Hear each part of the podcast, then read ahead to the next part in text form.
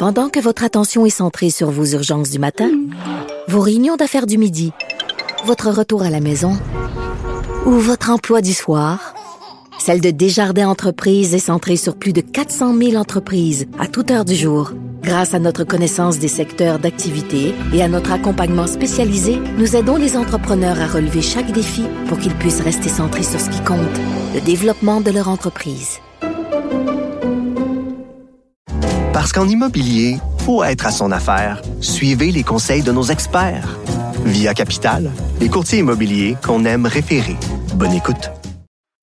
Cher public, nous vous invitons à prendre place confortablement et à fermer la sonnerie de votre téléphone cellulaire. En cas d'incident, veuillez repérer les sorties de secours les plus près de vous. Bon divertissement. Un, deux, un, deux. OK, c'est bon, on peut y aller. Sophie Durocher. Elle met en scène les arts, la culture et la société. Une représentation pas comme les autres. Sophie Durocher. Bonjour tout le monde, j'espère que vous avez passé une excellente fin de semaine. J'espère que vous allez bien. J'ai envie de commencer l'émission en vous parlant du concours Eurovision. Alors, c'est un concours qui a lieu chaque année, un concours euh, musical, un concours de chansons. Vous vous rappelez peut-être, il y a plusieurs années de ça, Céline avait participé au Eurovision. Euh, ben, la raison pour laquelle je vous en parle, c'est que cette année, ça va avoir lieu au mois de mai à Malmo, en Suède. Et il y a des gens qui disent, euh, enfin qui disaient encore jusqu'à il y a tout récemment, euh, Israël devrait pas avoir le droit de participer. Donc chaque pays envoie un représentant au concours de l'Eurovision. Et il y avait des gens qui disaient, ben, Israël, à cause de ce qu'Israël fait en ce moment à Gaza, devrait pas avoir le droit de participer. Euh, ben, personnellement, je trouve que ça n'a pas de sens. Pourquoi est-ce qu'on punirait une artiste israélienne pour euh, les actions de son gouvernement, numéro un? Puis numéro deux, refuser la participation d'Israël, c'est considérer donc qu'Israël est un agresseur. Mais oubliez qu'Israël a d'abord été victime, parce que quand même, ce qui s'est passé le 7 octobre 2023, c'est quand même un pogrom, c'est quand même la plus grande, euh, euh, euh, plus grande quantité de meurtres de personnes juives depuis la Shoah. C'est pas anecdotique ce qui s'est passé le 7 octobre. Donc, déjà, ça, j'avais un problème des gens qui disaient Israël devrait être boycotté, euh, elle devrait euh, pas avoir le droit de se présenter à ce concours Eurovision. Mais là, c'est encore plus problématique et je vous explique pourquoi. Ça soulève toutes sortes de questions d'éthique absolument fascinantes.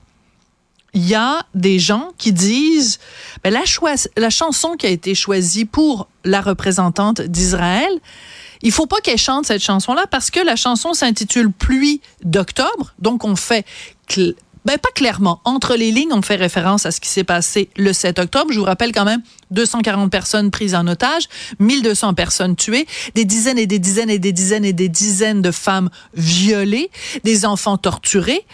C'est quand même... Alors, la chanson parle de ça. Je vais vous lire les paroles de la chanson, une partie en tout cas, une traduction en français. Dansant dans l'orage, nous n'avons rien à cacher. Ramène-moi à la maison et laisse le monde derrière. Je te promets que ça n'arrivera plus jamais. Je suis toujours mouillé par cette pluie d'octobre, pluie d'octobre. Alors, en anglais, ça donnerait euh, I promise you it will never happen again.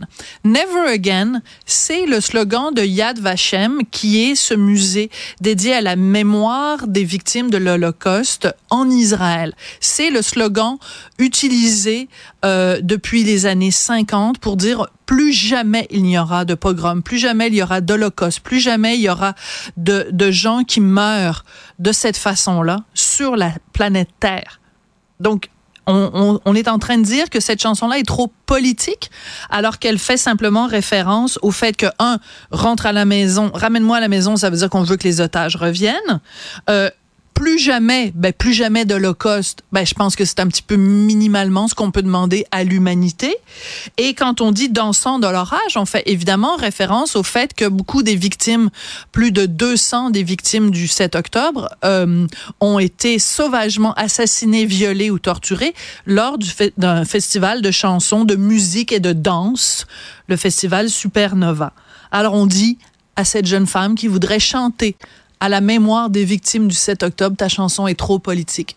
Je suis désolée, mais je trouve ça absolument scandaleux.